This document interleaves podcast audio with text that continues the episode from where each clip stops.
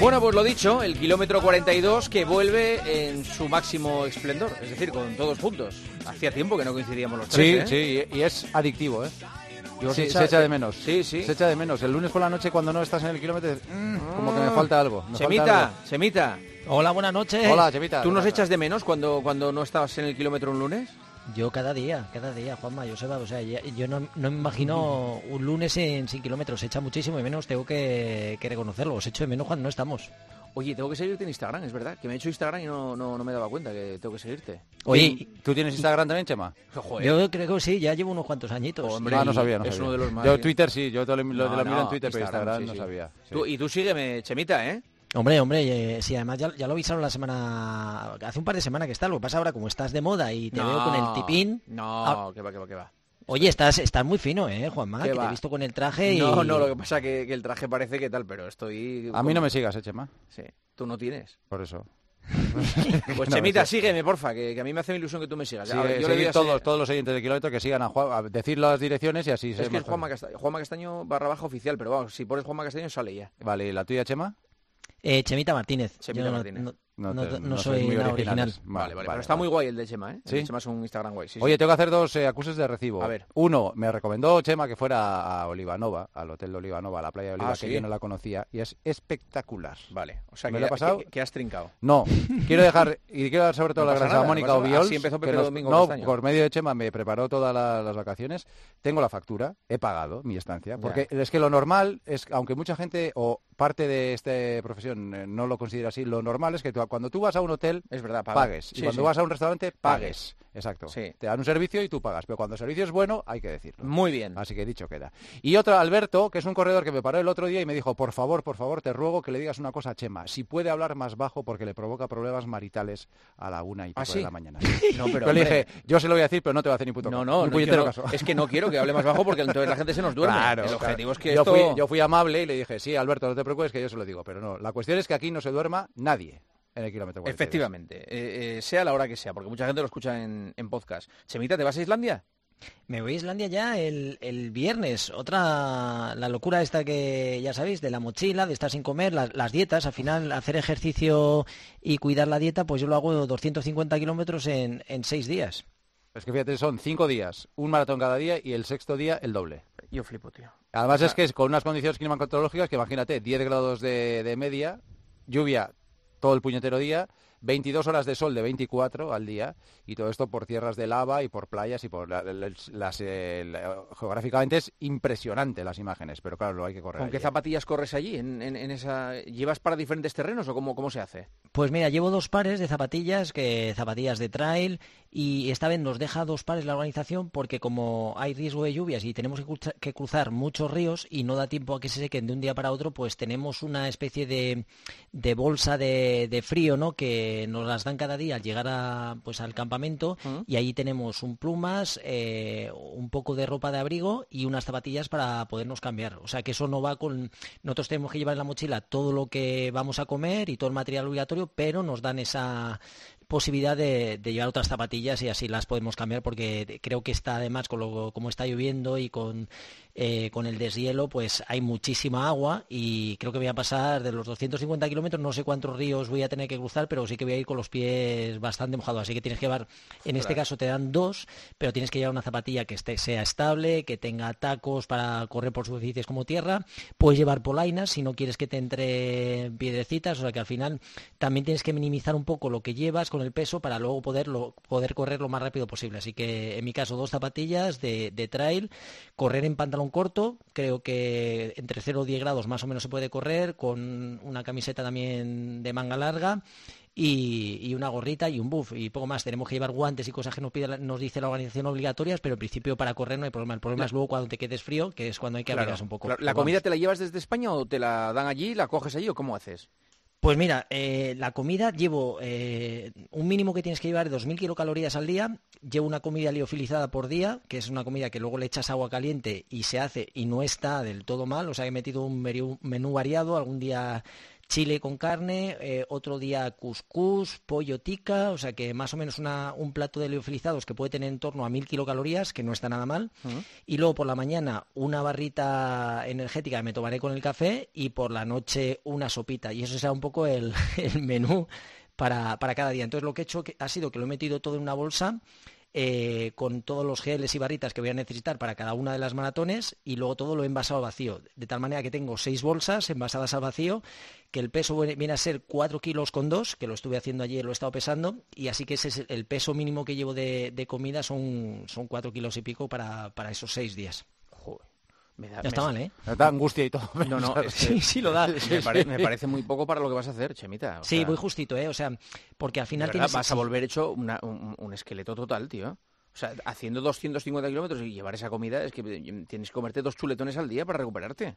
Sí, esa es un poco la pega, que al final vas hilando fino entre el, no llevar demasiada comida, porque si llevas más comida llevas más peso, y vas un poquito con lo mínimo necesario, que son esas 2.000 kilocalorías, que es el aporte mínimo, y sí, que voy a pasar hambre seguro, y espero que lo que lleve pues me dé un poquito para, pues, para cubrir el objetivo. O sea, que al final ya estoy acostumbrado, ¿eh? no se me da mal este tipo de, lo de pasar hambre y estar pues eh, solventando dificultades y muros que aparecen en estas carreras no se me da bastante mal. Pero si llevo mucho más comida, sí que es cierto que vas a tener más kilocalorías, pero el peso que llevas hace que vayas un poquito más lento y peor, ¿no? Así que, bueno, trato de buscar el equilibrio. Así que la semana que viene el kilómetro 42 desde Islandia. Vale, mira que eh, nos cogerás el, teléfono, Claro, ¿Cuándo empieza la competición? ¿Cuándo empieza? El domingo. El domingo. Joder, pues el lunes ya mandas tú, ¿eh? A la hora que quieras, como quieras y en las circunstancias que quieras porque me da no sé qué. Oye, ¿ha habido ya carrera multitudinaria en Madrid? ¿Esta es a la que han ido Evia, Willy? Exacto, ha sido el estreno de Willy. Willy. Willy. Nuestro Guillermo Valadez. Willy. Sí, que no había corrido... Nuevo runner. No había corrido 100 metros en 52 años. Bueno, pues ha sido cumplir 53, le ha dado el punto y ha corrido la primera carrera de 10 kilómetros en menos de una hora. Qué grande es. fenómeno. Dice que le dio flato en el kilómetro 3, pero que luego... Enhorabuena, Willy, eres un crack. Sí, señor.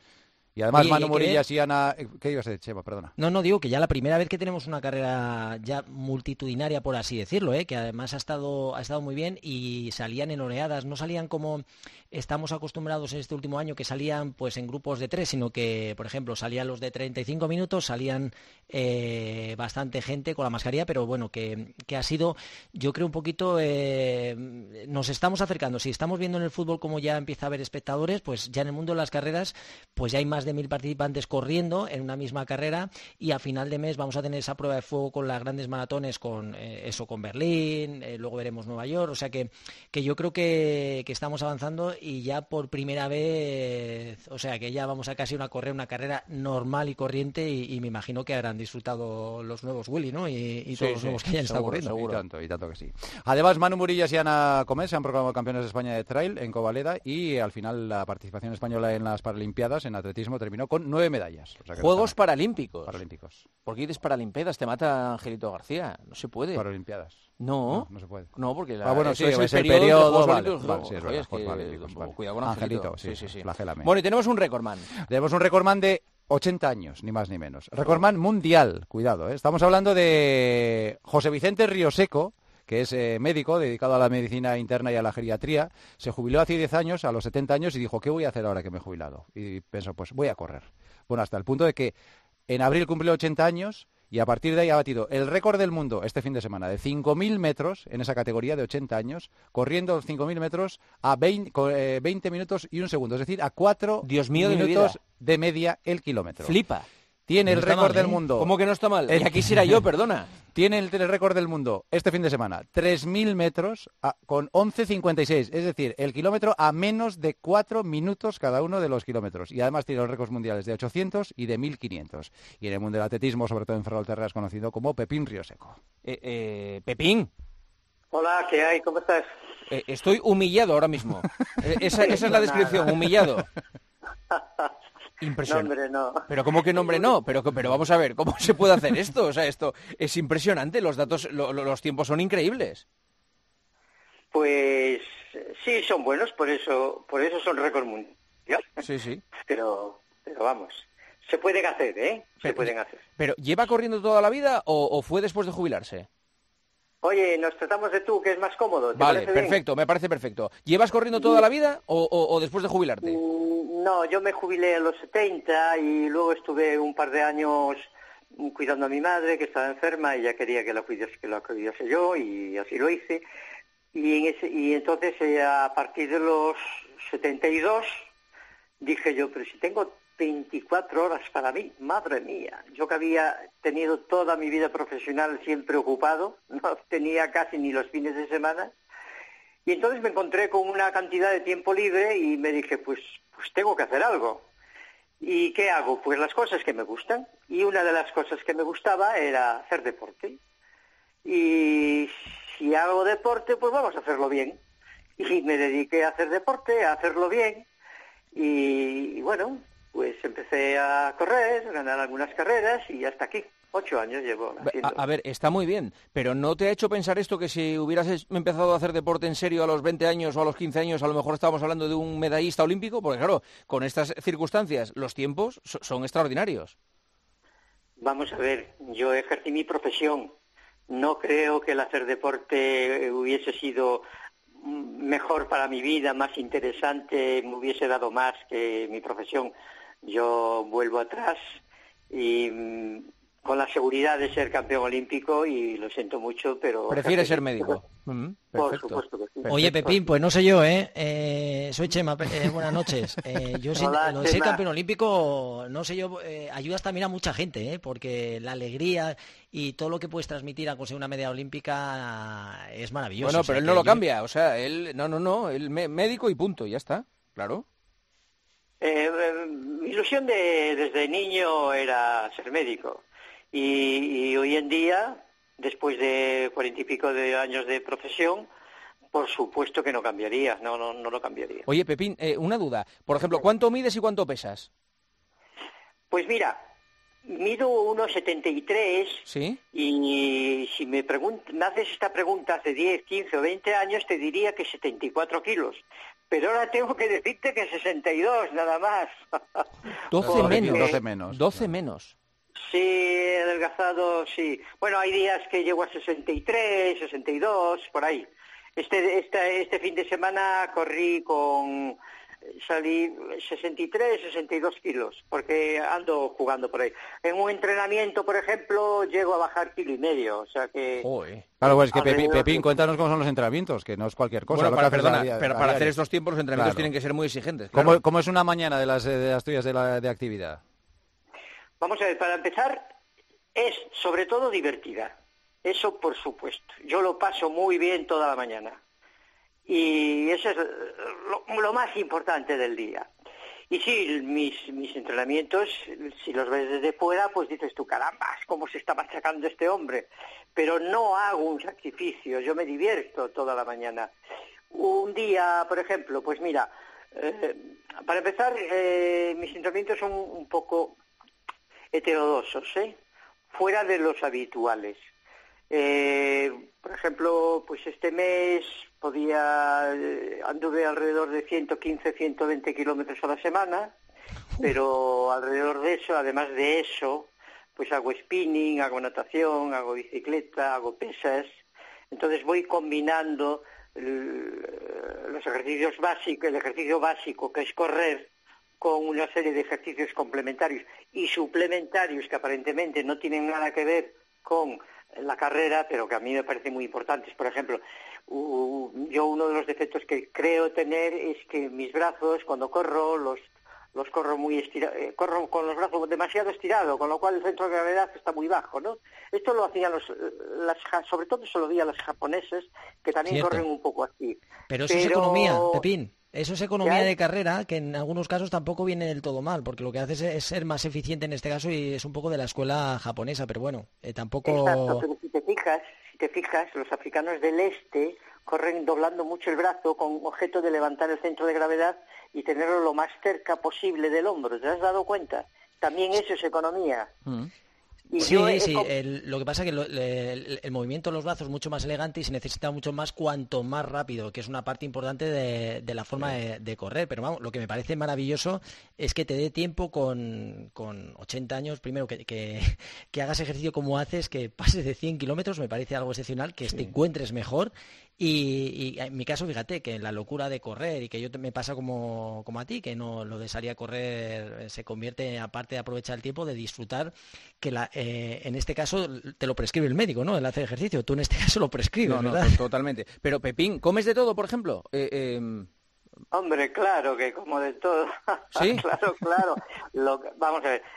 voy, voy a empezar por asustarte. Durante algunos años hasta la pandemia ahora una de las cosas que, en fin, que, hacía era, era organizar catas de vino, ¿eh? Por ejemplo. Bueno, bueno, bueno, bueno, bueno. O sea, es que, perdona, estamos hablando de un superhombre, pero... No, no, no, no, no. ¿Cómo que no? Que sí. No, hay, perdona, no, hay nadie de... Ocho... Pepín, no hay nadie de 80 años que, que pueda decir esto que estás diciendo tú. Vamos a ver, vamos a ver. Eh, porque a lo mejor no se lo han propuesto, ¿sabes? Eh, oye, que vivimos en España y tenemos la cultura del vino y tenemos que eh, también participar. No, no, no quiere decir que yo beba todos los días vinos en absoluto, pero sí, comiendo todo. Hombre, es verdad, es verdad que me cuido. Te digo eso, pero me cuido. ¿eh? Yo tomo fruta todos los días, fruta abundante, tomo legumbres tres días a la semana, pongamos, tomo vegetales abundantes, con abundante fibra y como poca carne, los alimentos proteicos que tomo no son mucha cantidad y son sobre todo pescado y huevo. Vale. Y, eh, carne, de vez en cuando también, pero no demasiado. Pepín, ¿te, duele algo? ¿Te duele algo? Vamos a ver, fíjate, te voy a decir algo.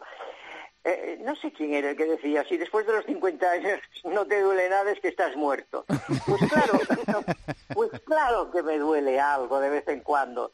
Y a veces, pues mira, después del campeonato, cuando batí el récord de 1500 en Málaga, pues durante una semanita o dos los tobillos me molestaban. Y ese fue uno de los motivos por los que esta vez he corrido ya con zapatillas sin clavos, porque por encima de los 800, 1000, 1500 eh, una carrera me duelen un poquito los tobillos cuando después de la carrera, ¿sabes?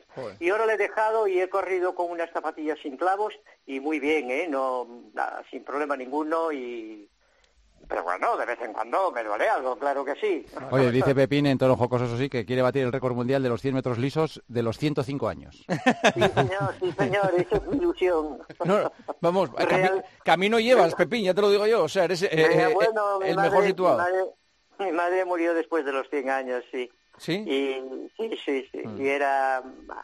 Andaba, se movía, excepto los últimos meses, pues pues regular. Tienes, tienes una buena herencia genética, es evidente que tienes una buena herencia genética. Sí, tuve esa suerte. Sí, sí. Oye, Pepín, ha sido un placer saludarte aquí en el kilómetro 42 y, y lo hacemos además con toda la, admiración del mundo y con, y con todo lo que nos genera escuchar todo lo que, lo que protagonizas. Te mandamos un abrazo.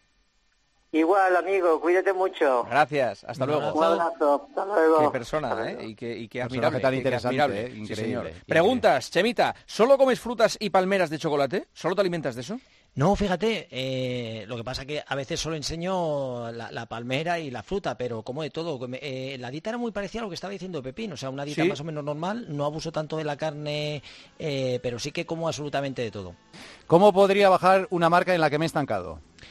Pues fíjate, seguramente intentando hacer otro tipo de trabajo el que no estemos acostumbrados. Si solo hacemos lo mismo, eh, creo que alguna vez lo hemos hablado, si hay alguien que hace todos los días 40 minutos y solo hace eso, posiblemente no, no pueda tener mejoras. Lo que hay que variar es el tipo de entrenamiento. Si cambiar, por ejemplo, estamos trabajando demasiado a nivel aeróbico, meter cargas, trabajo de farlex, eh, otra vez eh, trabajos más intensos, meter la fuerza, trabajo de técnica y carrera, o sea, cambiar el tipo de entrenamiento, el modelo, para intentar provocar en nuestro cambio esos desajustes que al final nos tenemos que adaptar a los cambios y provocamos mejoras. ¿Cuántos días se puede gestionar un pico de forma y cómo? No entiendo mucho la pregunta. A ver qué, quiere decir. Sí, que cuando llegues al nivel máximo, ¿cuántos días puedes estar ahí en el nivel máximo y cómo gestionar eso? Vale, vale, vale.